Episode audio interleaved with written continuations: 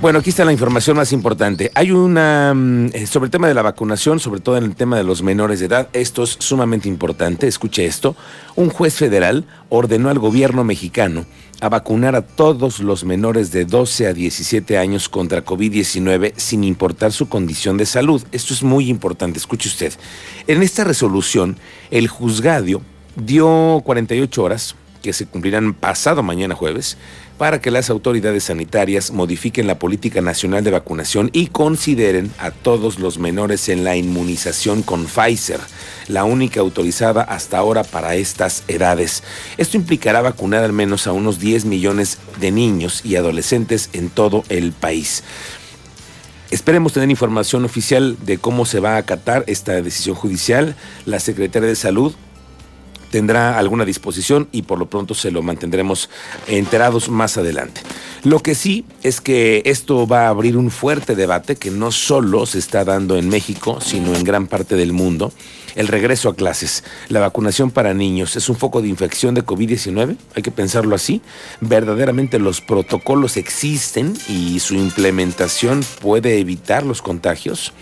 Los niños deben portar cubrebocas durante todo el periodo de clases privarlos de las clases ha sido muy difícil, así que pues se han venido ellos creciendo de una forma distinta a la que lo hicimos nosotros, sin pandemia obviamente, y al final del día estas estrategias están marcadas a pruebas de aciertos y errores, eso también es, hay que dejarlo claro, y está por verse si el resultado es favorable o contraproducente.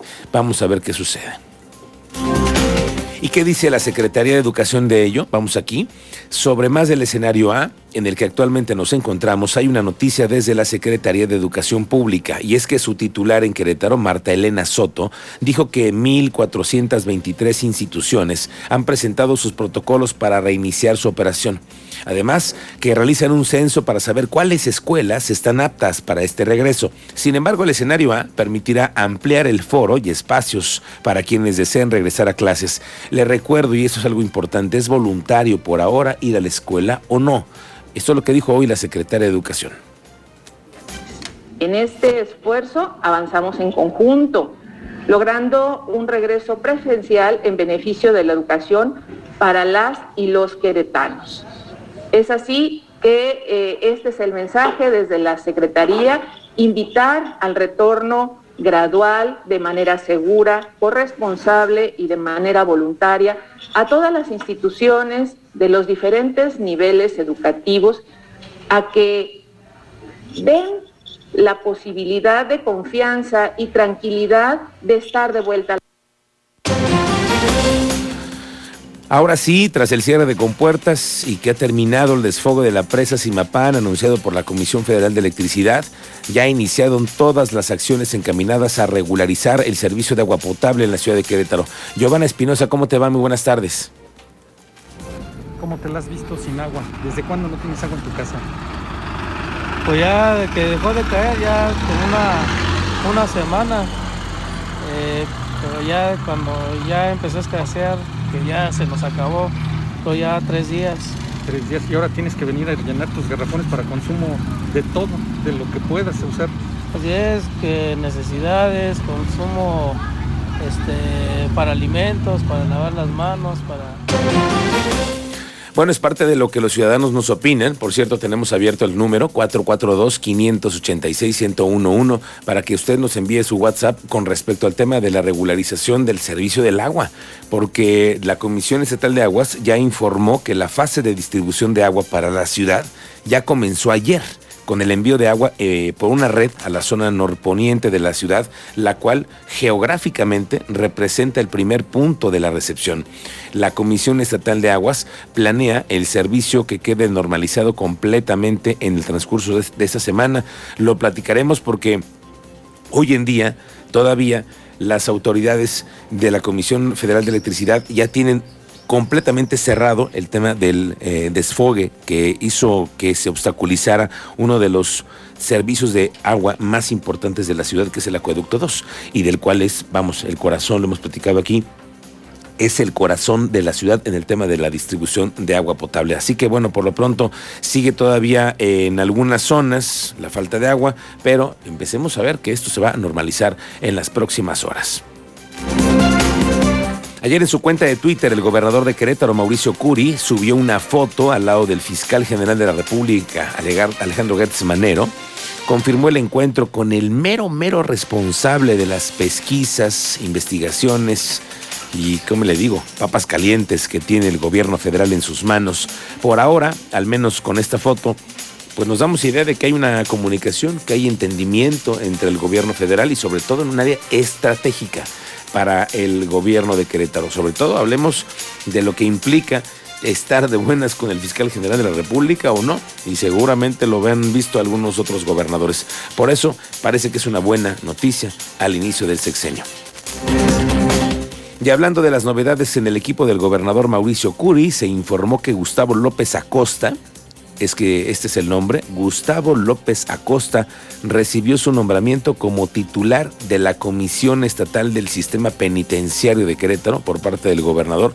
Por cierto, mandamos un saludo a los internos del penal de San José el Alto que nos escuchan, nos hicieron el favor de, mandarnos un mensaje a través de una familia de que nos estaban escuchando en la panadería del centro penitenciario.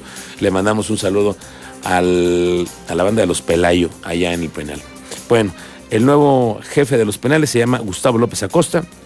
Ya recibió su nombramiento como titular de la Comisión Estatal del, Sistema Penitenciario en Querétaro.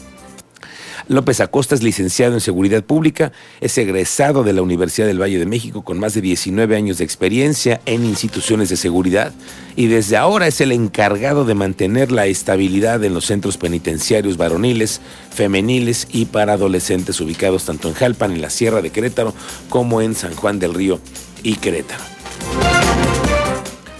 El presidente Andrés Manuel López Obrador informó que para conmemorar tres años en su gobierno, el próximo primero de diciembre, se realizará la concentración en el Zócalo para rendir otro nuevo informe a la nación. Sí, sí, sí, va a haber otro. Eso lo dijo hoy el presidente en la mañanera. Se va a realizar un desfile para conmemorar el inicio de la Revolución Mexicana. A él lo que le interesa es convocar gente en el Zócalo, ir a lo masivo, ya lo vimos, y él está buscando que se reactive todo ello. Y como también es productor, nuestro señor presidente anunció hoy en la mañanera que en el desfile del 20 de noviembre en el Zócalo de la Ciudad de México se realizará a caballo y se contará con algunos vagones del ferrocarril. El teniente Mérida ha estado en las calles observando lo que sucede en las colonias en donde hay falta de agua. Y lo vimos en las últimas transmisiones a través de Expreso Querétaro, porque la falta de agua persiste en algunas colonias. Teniente Mérida, ¿cómo te va? Buenas tardes. Muy buenas tardes, Miguel Ángel. Buenas tardes a nuestro auditorio. Pues sí, hicimos un recorrido en la delegación Felipe Carrillo Puerto, después de que las autoridades nos refiriera que se han atendido 944 viviendas en 68 viajes. La que más mayor demanda tiene es la delegación Epigmenio González pero lo que sucede en Felipe Carrillo Puerto es otra situación. Y aquí tenemos varios testimonios de los ciudadanos que nos refirieron la falta de agua y el problema con los menores de edad. ¿Cómo te la has visto sin agua? ¿Desde cuándo no tienes agua en tu casa? Pues ya de que dejó de caer, ya con una, semana. Eh, pero ya cuando ya empezó a escasear, que ya se nos acabó, fue ya tres días tres días y ahora tienes que venir a llenar tus garrafones para consumo de todo, de lo que puedas usar. Así es, que necesidades, consumo este, para alimentos, para lavar las manos, para, para todo. ¿Tienes niños? Este, tengo dos. ¿Y cómo te las has visto con ellos, con la falta de agua? No, sobre todo con lo que más eh, batalla es con el baño. Con el baño. es con el baño. ¿Tienes algún mensaje para las autoridades? No, nada más este, ser más conscientes y tener mayor planeación en, los cortes de agua.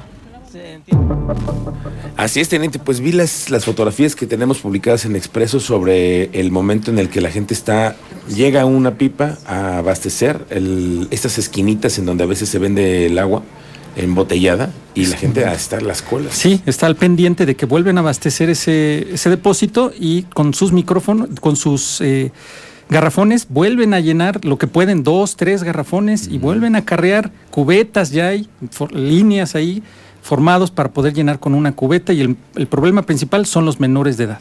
Bueno, lo vamos a platicar más adelante con el teniente Mérida que regresará después de esta pausa. Bueno, por lo pronto hasta aquí el resumen de información de lo más importante hoy en Expreso Radio.